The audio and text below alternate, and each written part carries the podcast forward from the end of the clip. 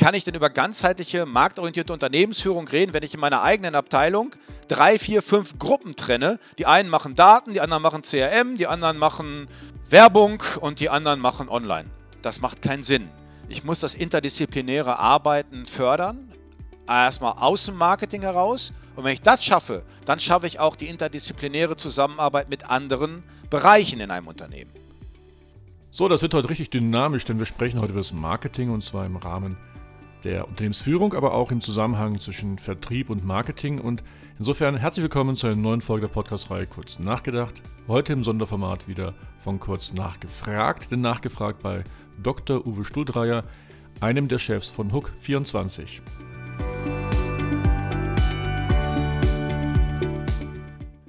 Mein Name ist Markus Disselkamp und äh, Uwe, darf ich dich bitten, dich einfach direkt selbst vorzustellen, weil keiner kann es besser als du selbst. Lieber Markus, mein Name ist Uwe Stuhldreier. Ich bin aktuell Vorstand für Vertrieb und Marketing bei der Online-Versicherung Hook24. Das mache ich seit 2016. Davor war ich in verschiedenen Führungsfunktionen im Marketing insbesondere und im Vertrieb, bei verschiedenen Finanzdienstleistern, Cosmos Direct, MLP Finanzdienstleistungen, davor auch gestartet im Bankbereich bei der Dresdner Bank ich bin ausgebildeter Marketier. Ich habe an der Universität Münster Betriebswirtschaftslehre studiert. Wenn man das tut, kommt man sehr schnell in Berührung mit dem Marketingpapst, Professor Meffert. Habe dann auch bei einem Schüler von Professor Meffert, nämlich an der Universität Rostock, im Marketing promoviert. Und ganz am Anfang meines Berufslebens habe ich noch was Vernünftiges gelernt. Zumindest sagte das damals die Mutti. Lern mal was Gescheites und habe Bankkaufmann gelernt. Jetzt musst du selber beurteilen, ob das was Gescheites war oder nicht. Das ist die Geschichte. Das das war früher der normale Weg. Ne? Also ja. man wurde erstmal Banklehrling und dann hat man den Anstieg gemacht. So, du hast ein Stichwort gegeben. Wir wollen über Marketing reden. Und äh, jetzt habe ich das Problem, ich werde immer wieder mit Marketing konfrontiert und dann sagt mir, das sind ja die, die die Werbe, Werbung machen, die irgendwelche Handzettelchen basteln, die die Verkaufsförderung für den Vertrieb unterstützend erstellen dürfen oder irgendwelche Events machen dürfen. Aber darüber wollen wir doch gar nicht reden, oder? Das freut mich, dass du es so einleitest, denn ich glaube, es ist ganz wichtig, erst einmal über ein Marketingverständnis und über ein gemeinsames Marketingverständnis zu reden, wenn man über Marketing redet. Und ich glaube, da ist einmal die gute Botschaft, wenn sie auch etwas unspektakulär ist, das klassische Marketingverständnis hat sich auch bis heute nicht verändert. Schauen wir aufs Marketingverständnis. Was ist dann eigentlich Marketing? Ich glaube, dann ist es wichtig, nochmal das vor Augen zu führen. Marketing beschreibt ein Konzept, der marktorientierten Unternehmensführung, das darauf ausgerichtet ist, die Bedürfnisse von Kunden zu befriedigen. Und wenn ich die Bedürfnisse von Kunden besser befriedige als der Wettbewerb, dann habe ich Wettbewerbsvorteile. So einfach ist eigentlich Marketing. Und Marketing hat das immer sehr selbstbewusst auch getrieben. Wenn man mal an Peter Drucker denkt, der hat dann damals ja gesagt, Marketing ist so umfassend, dass es nicht auf eine separate betriebliche Funktion reduziert werden kann, sondern es ist so umfassend, dass es das gesamte Unternehmen betrifft, aber immer vom Standpunkt und der Sichtweise des Kunden betrachtet. Und ich denke, diese Definition, die ist sehr wichtig in unserem Verständnis, wenn man über Marketing redet. Und wenn ich auf das mal kurz einbringen darf, wenn ich auf dein eigenes Werk, dein Buch schaue, Digital Leaders, dann habe ich dort etwas gefunden, was das bestätigt. Da schreibst du nämlich, das weißt du besser als ich, was du schreibst, ich lese trotzdem mal für die Hörer vor. Ausrichtung auf den Kundennutzen ist Marketing und dies ist nicht neu, denn schon das klassische Marketing betonte seit den 70er Jahren die Bedeutung des Kunden und seinen Nutzen für jegliche Unternehmensentscheidung. Also ich glaube, besser hätte ich es jetzt gar nicht formulieren können, als bei dir abzulesen. Jetzt werde ich gerade, jetzt erblasse ich gerade vor, vor Erfurt, dass du mich da selbst zitierst, aber ähm, das heißt doch zurückkommend, jegliche, wenn die Abteilungen, die wir heute auf den Firmen haben, die dann irgendwo sich Marketing nennen, ganz ehrlich, viele von denen verdienen jetzt doch nicht gar nicht diese Definition, sondern es sind eigentlich nur operative Ausführungsorgane für bestimmte Funktionen des Marketings, also irgendwelche Kommunikationstätigkeiten. Und dann gehe ich noch einen Schritt weiter. Diese Abteilungen, die sich oft Marketing nennen, ganz ehrlich, die brauche ich doch vielleicht gar nicht. Die kann ich wunderbar outsourcen, die kann ich auf einen externen Dienstleister wunderbar machen können. Aber das Zentrale ist doch, dass eigentlich dieses Marketing-Grundverständnis, von dem du gerade sprachst, überhaupt mal in die Köpfe aller aller Führungskräfte und aller Mitarbeiter reinkommt. Ich glaube, das, was du beschreibst, ist ja das Problem des, der Wahrnehmung des Marketing an vielen Stellen und vielen Orten. Das heißt, marktorientierte Unternehmensführung ist der Anspruch, das kundenorientierte Denken. Und ich glaube, es gibt ein Unternehmen mit einem Unternehmensgründer, die das immer vorgelebt haben, nämlich Jeff Bezos mit Amazon, die immer wieder gesagt haben, ich habe nur Angst vor anderen Unternehmen, wenn sie kundenorientierter sind als wir, die einen Nutzen für den Kunden immer versucht haben zu generieren. Und wenn dies nicht da ist, diese Führungshaltung nicht da ist, dann muss man fairerweise sagen, fristet Marketing in vielen Unternehmen ein Schattendasein, reduziert auf Werbung, was auch oft daran liegt, dass die Verantwortlichen im Marketing sich aber auch mit dieser Rolle zufrieden geben. Und nur in wenigen Fällen, ich schätze mich da glücklich, dass ich da zumindest mal von mir sagen darf, dass ich eine Ausnahme bin, haben wir Marketing auf der obersten Führungsebene verankert und jemand mit einer klassischen Marketingausbildung, so wie ich sie habe, eben auch dann in einer Vorstandsrolle für Vertrieb und Marketing verantwortlich ist. Aber es ist unfassbar wichtig, ebenso wie du es auch beschreibst, vom Kundennutzen zu denken. Aber wie kann es sein? Schon mal, du zitierst gerade deinen Lehrvater Meffert, ich durfte Herrn Kottler sogar mal live erleben. Das sind ja alles Personen, die in den 80er Jahren, 90er Jahren gewirkt haben. Ähm, das ist doch eigentlich altes Gedankengut, was wir hier gerade kommunizieren. Und warum kommt es aber, dass es in vielen Firmen die Situation gibt, von der du gerade schilderst, dass eben die Marketingverantwortlichen gar nicht das Marketing so leben, wie wir es gelernt haben und auch gar nicht so leben wollen? Wir kommen natürlich in vielen traditionellen Unternehmen von einer Aufgabenteilung.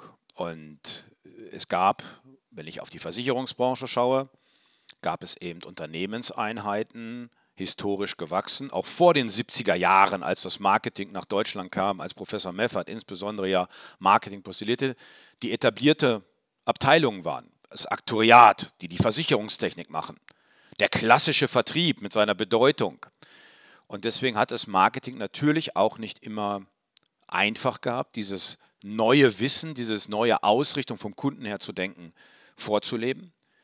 Es liegt aber auch natürlich ein Stück weit an den Verantwortlichen selber. Mit welchem Anspruch lebe ich Marketing in einer Organisation?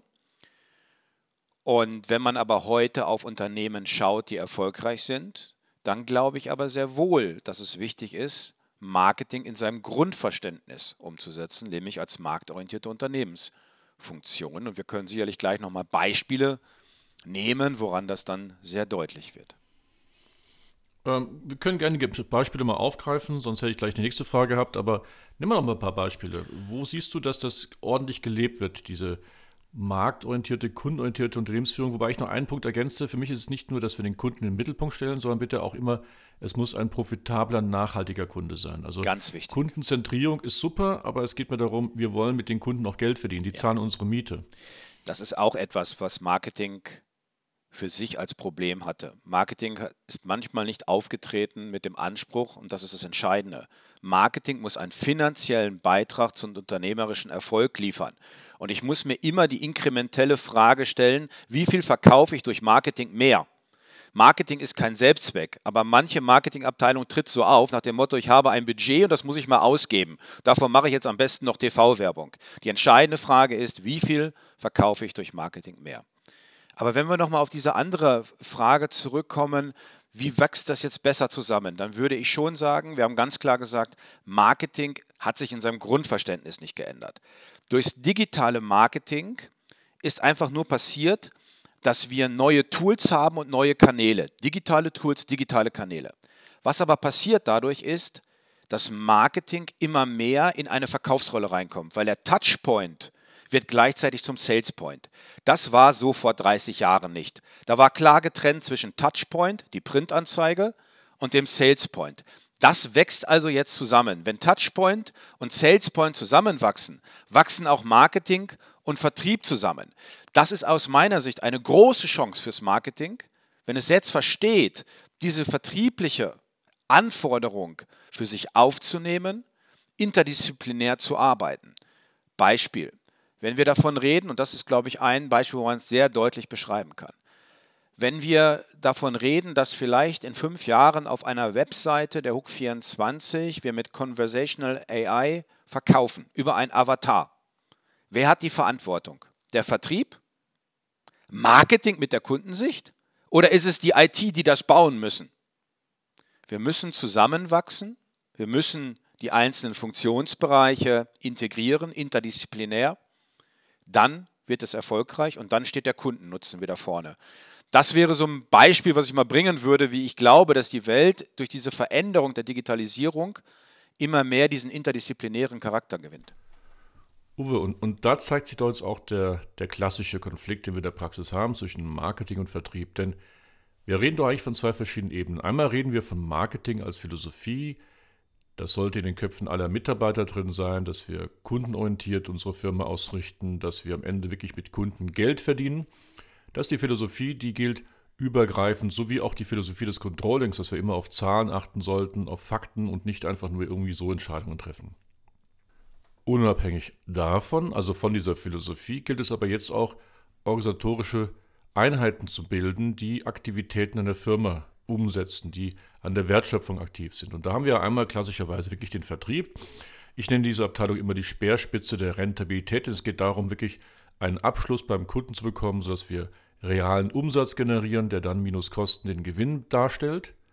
Aber wir haben auch eine Abteilung namens Marketing, die klassischerweise nur eine Art vorbereitende Aufgabe übernimmt für den Vertrieb, nämlich den Kunden derart anzufixen, vorzubereiten, dass dann der Vertrieb zuschlagen kann. So, und jetzt sagst du, dass aufgrund der Digitalisierung sich derart jetzt Situationen verändern, dass der Punkt, wo normalerweise das Marketing Kunden vorbereiten kann für den Vertrieb, dass dieser Punkt, diese Touchpoints dann bereits Vertriebspunkte werden, nämlich dort auch die Abschlüsse stattfinden. Und das heißt in deinem Fall bei der Hook 24, dass der Ort, an dem sich der Kunde über euch informieren kann, sprich das Internet, auch gleichzeitig der Vertriebsort ist, wo der Abschluss stattfinden kann. Und das heißt nun, wenn ich dich richtig verstehe, dass wir eine immer weitere Zusammenführung, nein, nicht Zusammenführung, sondern eine Partnerschaft, eine Kooperation, eine Interaktion dieser Abteilungen Vertrieb und Marketing benötigen. Und da sind jetzt wahrscheinlich dann irgendwie gemeinsame Ziele ein ganz zentraler Punkt es ist, glaube ich, genauso wie du beschreibst. Es wird an, an Zielen liegen. Es werden noch mehr klare Verkaufsziele ins Marketing übergehen. Und damit wachsen Marketing und Vertrieb viel mehr zusammen. Das ist ja das, was du gerade auch schon ein Stück weit beschreibst. Man kann es nicht mehr trennen. Man konnte es früher noch trennen, weil eben die Ansprachepunkte in anderen Kanälen war als die Vertriebe.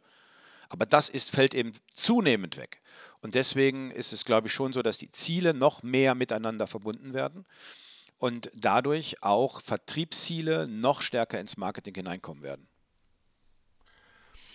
Jetzt seid ihr bei der Hook 24 wahrscheinlich auch sehr mit verschiedenen Kundengruppen behaftet, also Buying Personas. Gibt es dann auch verschiedene Ziele für Buying Personas und gibt es dann verschiedene Vertriebe auch für diese Kundengruppen oder wie organisiert ihr euch da? Naja, jetzt haben wir natürlich zwei Brands. Auf der einen Seite die Mutterbrand Huck Coburg, die über die klassischen Verkaufs- und Vertriebskanäle im Omnikanal-Ansatz verfügen und eine reine digitale Brand, die Huck 24. Damit habe ich natürlich schon mal vorher im Auswahlprozess einen gewissen Selbstauswahlprozess beim Kunden, der sich für eine Marke entscheidet, die vielleicht ein Stück weit mehr seinen Bedürfnissen entspricht. Da sind wir wieder bei der Erfüllung von Kundenbedürfnissen. Wir sagen, wir wollen, und dann sind wir bei einem Kunde nutzen. Wir wollen eine nahtlose digitale Journey bieten. Wir wollen es so einfach wie möglich für den Kunden im digitalen Bereich machen und wir wollen günstiger sein, weil der Kunde bei uns Co-Creation macht. Er macht ein Stück weit etwas selbst, wenn er einen Antrag stellt, wenn er einen Antrag bearbeitet. Das vergünstigen wir ihm, indem wir günstigere Tarife anbieten. Das heißt, wir haben auf der einen Seite ein Stück weit schon diese Selektion der Art von Kunden. Wie möchte ich im Prinzip Versicherungen kaufen? Wie möchte ich Versicherungen auch betreut wissen?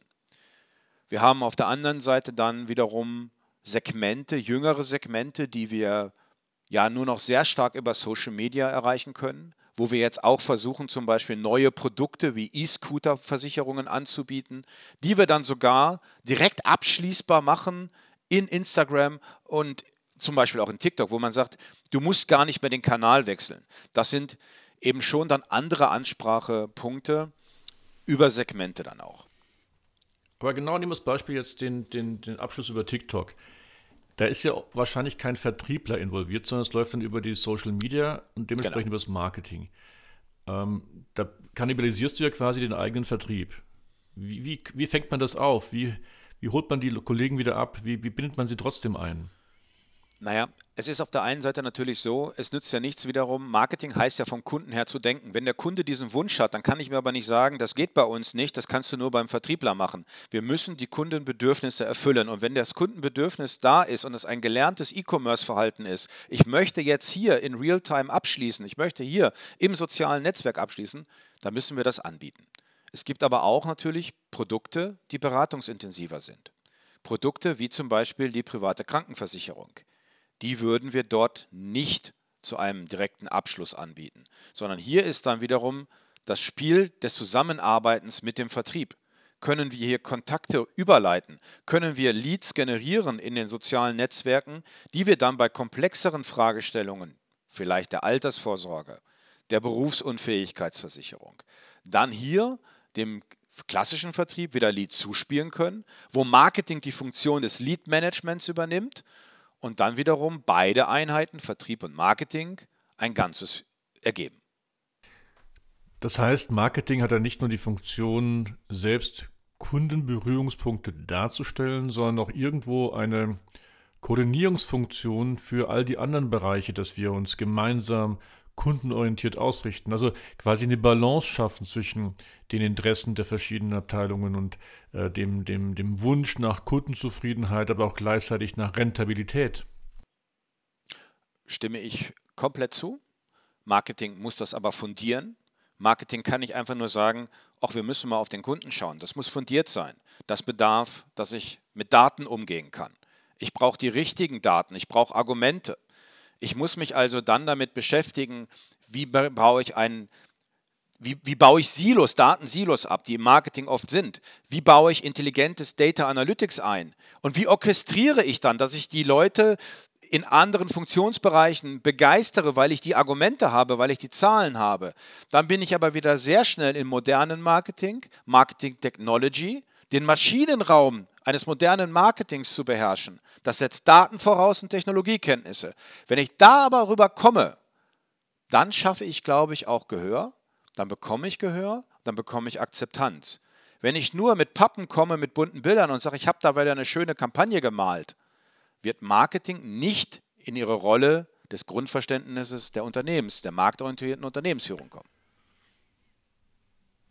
Jetzt siehst du mich schmunzeln. Boah, da kriegst du richtig Betriebstemperatur. So, lass mal, und jetzt lass uns mal einen Schritt weitergehen. Und äh, wie sieht denn für dich die zukünftige Funktion des Marketings, auch in Abgrenzung mit dem zukünftigen Vertrieb aus? Was macht zukünftig ein gutes Marketing, die Abteilung? Und was macht zukünftig die Abteilung Vertrieb? Ich glaube, dass wir erstmal schon mal hier äh, in der HUK 24 ein Thema sehr klar und organisatorisch richtig aufgesetzt haben, dass Vertrieb und Marketing in einer Hand liegen. Vertrieb und Marketing in unterschiedlichen Händen ist erstmal schon mal per se schwierig. Dann ist ganz klar wichtig, die Rollen über Ziele zu definieren. Wo hat Marketing eine Verkaufsrolle? Wo hat Marketing eine vertriebs- und verkaufsunterstützende Rolle? Darunter lege ich klare Ziele und das grenze ich mit dem Vertrieb ganz klar auch ab, mit der Vertriebsmannschaft. So, und dann ist es entscheidend, dass ich im Marketing es verstehe, meine Rolle auszufüllen. Die Rolle auszufüllen, die dann zum Beispiel heißen kann, in einem gewissen Segment wie private Krankenversicherung liefere ich dem Vertrieb Leads. Die muss ich online generieren. Da muss ich Lead-Management betreiben. Dafür muss ich Marketing-Werbung machen.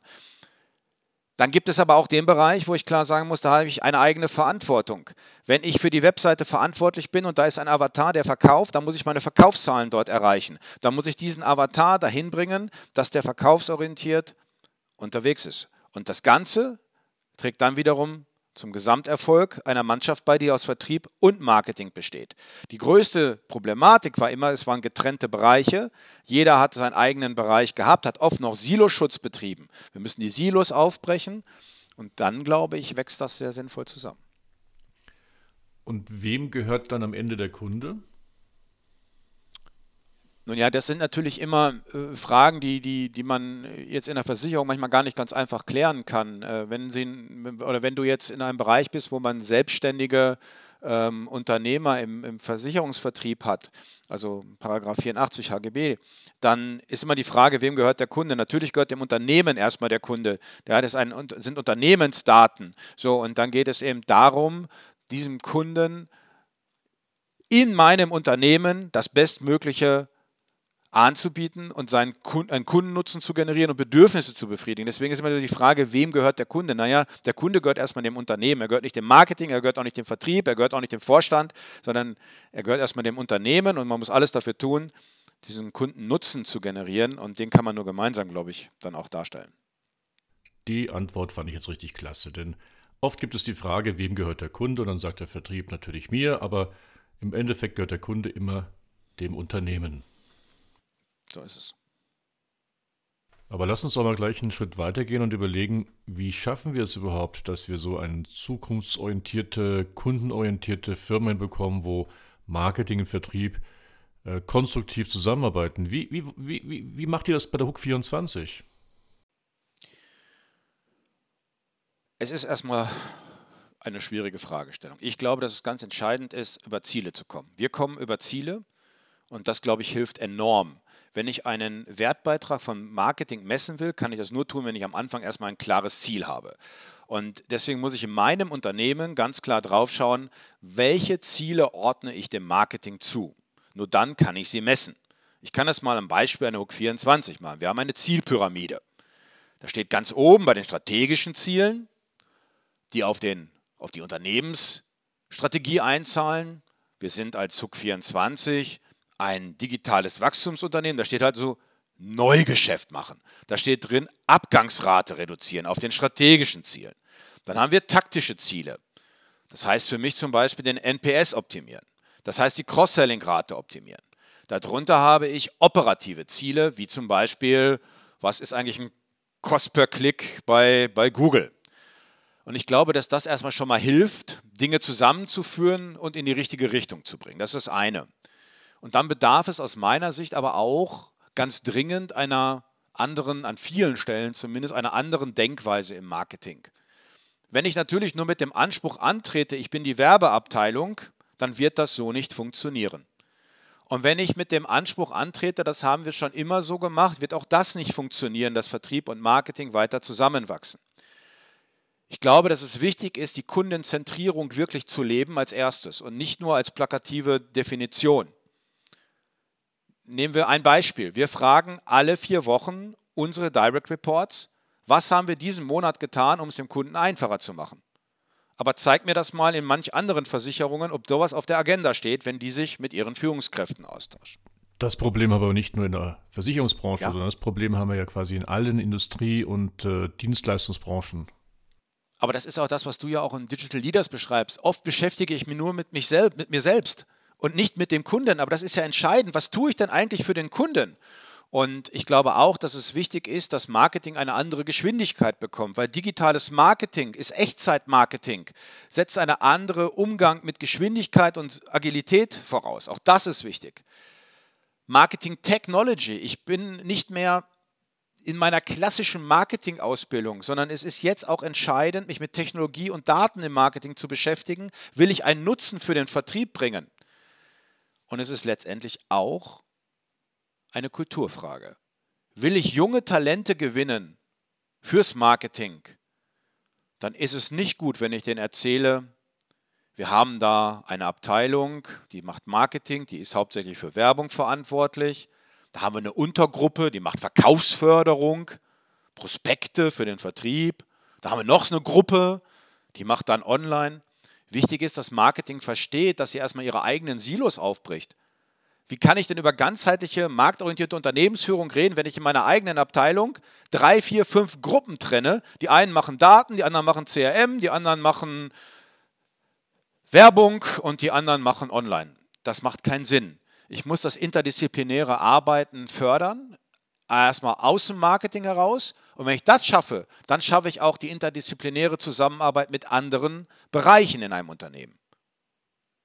Ja, dann sind wir ja wieder beim Thema Method und der Frage nach Marketing als Unternehmensphilosophie. Und da steht sich für mich jetzt die Frage an dich an, und wie kriegen wir das jetzt in die Köpfe der, der Führungskräfte rein, weil ein Fisch fängt ja immer am Kopf an zu stinken. Wir haben es vorher schon gesagt, das Ganze geht nicht, wenn nicht die Führungskräfte, die Leiter, die Vorstände, die Geschäftsführer selbst Vorbild sind in diesem Marketingverständnis. Und deswegen wirklich die Frage an dich, wie kriegen wir das in die Köpfe der Führungskräfte hinein?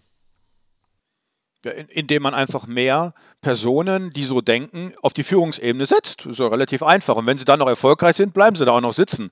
Deswegen gebe ich mir ganz große Mühe, erfolgreich zu sein. Aber ähm, nein, es ist natürlich schon äh, wirklich wichtig, dass, dass man äh, davon selber überzeugt ist. Wenn ich aber einen Jeff Bezos höre, der sagt, ich habe nur Angst vor Unternehmen, die kundenorientierter sind als wir, dann drückt er ja eine Haltung aus er, er, er sprach nicht über, welche, welche Bereiche er machen möchte. Er hat einfach nur gesagt, es ist egal, was wir machen. Ich muss es kundenorientierter tun als andere. Und wenn ich eine so etwas vorlebe, dann habe ich es natürlich auch als Marketingabteilung deutlich einfacher, marktorientierte Unternehmensführung im Unternehmen zu implementieren und zu leben. Ich glaube, letztendlich liegt es aber nur daran, eben Leute in Führungspositionen kommen zu lassen, die eine solche Denke mitbringen. Die ist für die Versicherung nicht ganz typisch.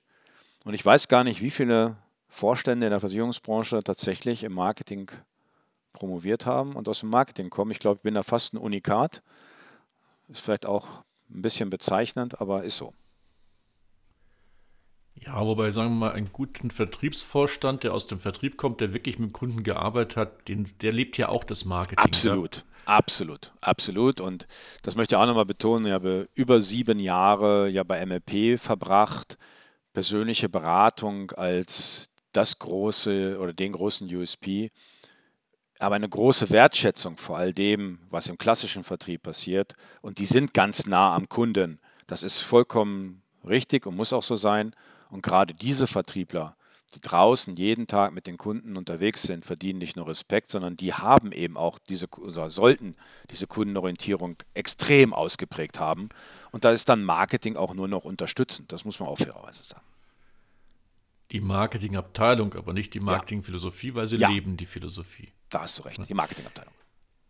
Jetzt, ja, das finde ich, das ist ein, für mich immer wieder ein wichtiger Punkt, dass man unterscheiden muss zwischen dem, was eine Marketingabteilung ist und dem, was Marketing als Philosophie ist. Und deswegen fand ich auch so klasse, dass du es gleich dann von der Definition hergeleitet hast.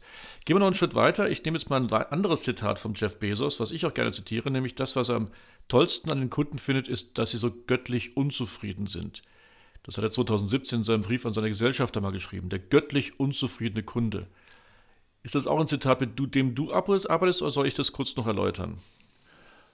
Na, ich, ich, könnte mir jetzt erahnen, was, was dahinter steht, denn es ähm, wird immer dazu führen, dass ich mich noch mehr anstrenge, Prozesse zu optimieren und täglich bessere Leistung zu bringen. Der Kunde kennt im Prinzip ja gar nicht sein nächstes Bedürfnis. Ich muss es ihm an den Mann bringen. Ich muss ihm erklären. Wenn du einen Kunden fragst, vor, vor 30 Jahren hättest du gern Airbag, der hat nicht gewusst, was ein Airbag ist. Wenn ich einen Kunden frage ähm, nach, nach Dingen, die er sich noch nicht vorstellen kann. Äh, ich hätte heute äh, viele Services, die mir Apple bietet zum Beispiel, nur als Beispiel, ähm, hätte ich mir nicht vorstellen können, weil sie außerhalb, die, die technologische äh, Revolution ist schneller als mein Denkvermögen und meine Vorstellungskraft manchmal. Und deswegen kann der Kunde das nicht beschreiben. Und wenn er das damit meinte, ähm, auch Bedürfnisse zu befriedigen, die Überraschungselemente, diese Überraschungseffekte, die begeistern dann ja wirklich. Oh, das können die auch schon.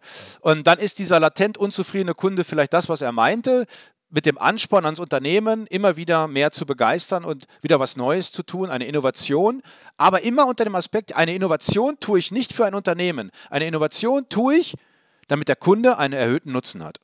Wenn du das meintest, dann würde ich das unterstreichen wollen. Also, soweit ich den Text vom Jeff Bezos von 2017 äh, interpretieren kann, hast du es genau auf den Punkt gebracht. Es geht darum, dass Kunden immer noch Bedürfnisse haben, die ihnen selbst nicht bewusst sind, die sie uns auch nicht kommunizieren können und wenn wir sie nicht bedienen, sind sie auch gar nicht unzufrieden, weil ihnen ist ja nicht bewusst, dass sie noch weitere Bedürfnisse haben. Aber in dem Moment, wo ein Erster es schafft, diese bisher unbefriedigten Bedürfnisse zu bedienen, da ist er richtig dankbar, da ist er göttlich zufrieden. Und deswegen göttlich einmal, er ist uns nicht böse, wenn wir es nicht tun, aber hey, wenn wir es schaffen, dass wir diese Bedürfnisse identifizieren und bedienen, dann ist er richtig, richtig glücklich, denn dann sind wir die Einzigen, die ihn begeistert haben. Aber lass uns das mal konkret jetzt auf die Hook 24 und die Hook Coburg mal anwenden. Ähm, wie macht ihr das? Wie schafft ihr es, noch bisher unbekannte Bedürfnisse der Kunden zu identifizieren?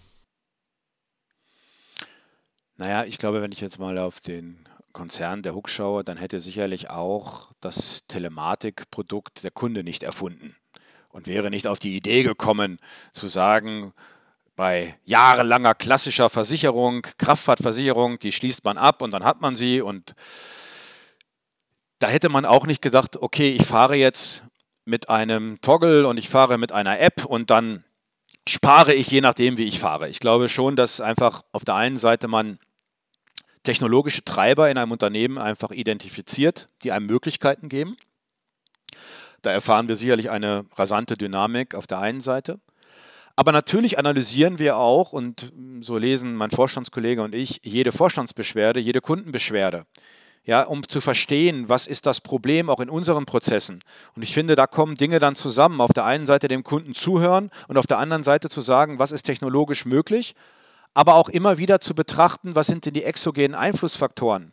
Also Ahrtal, diese Katastrophe, wie gehe ich zukünftig mit Wohngebäudeversicherung um? Das müssen wir vordenken für den Kunden, um ihm dann einen Nutzen zu bieten.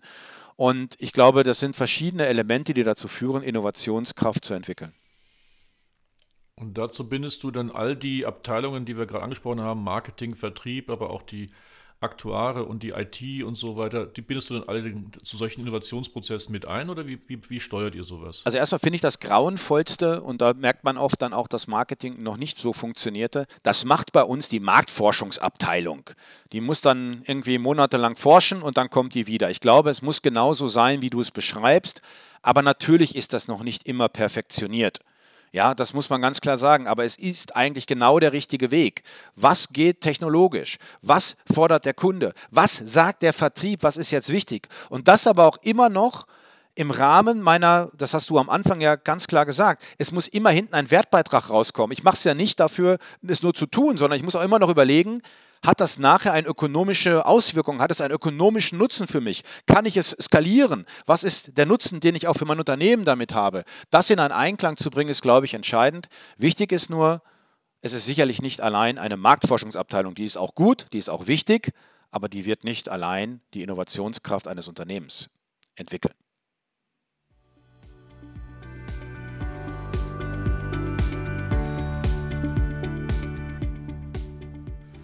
Das heißt, wenn ich dich jetzt zusammenfassen darf, äh, in diesen sich immer mehr verändernden Märkten mit digitalen Berührungspunkten zu den Kunden, immer wieder neuen Kundenbedürfnissen, ja sogar Bedürfnissen, die den Kunden selbst noch gar nicht bewusst sind, da kann man nur innovativ und kundenorientiert sein, wenn wirklich alle Bereiche zusammenarbeiten. Es muss eine Einheit sein. Es muss eine Einheit über alles sein. Ja, natürlich brauchst du diese marktorientierte Unternehmensführung und man sollte dem Pferd schon sagen, in welche Richtung es läuft. Es wäre blöd, in die falsche Richtung zu laufen aber du, du kannst nicht ohne das gesamte Team. Und das, glaube ich, ist, ist schon entscheidend. Und wenn ich auf die Schnelllebigkeit unserer Märkte schaue, auf die Herausforderungen, die wir haben, dann merken wir alle viel mehr, dass es ganz, ganz notwendig ist, bereichsübergreifend zu denken und am besten vom Kunden her, weil das, glaube ich, ist dann letztendlich der wirklich entscheidende Erfolgsfaktor.